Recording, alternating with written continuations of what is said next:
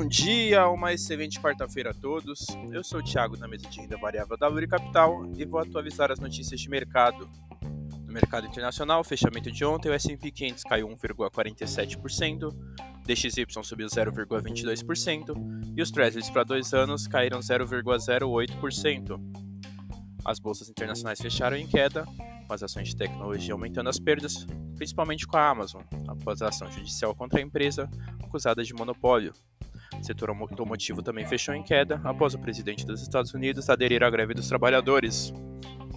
No mercado doméstico, o fechamento de ontem, Bovespa caiu 1,49%, Dow Food subiu 0,39% e o D1 F27 subiu 2,79%.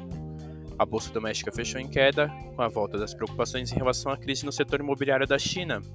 Além disso, a preocupação com a possibilidade de ingerência na Petrobras puxou o papel da empresa para baixo. No radar doméstico, manter atenção com as notícias em Brasília e com o setor imobiliário chinês. Essas foram as notícias de hoje. Desejo a todos ótimos negócios.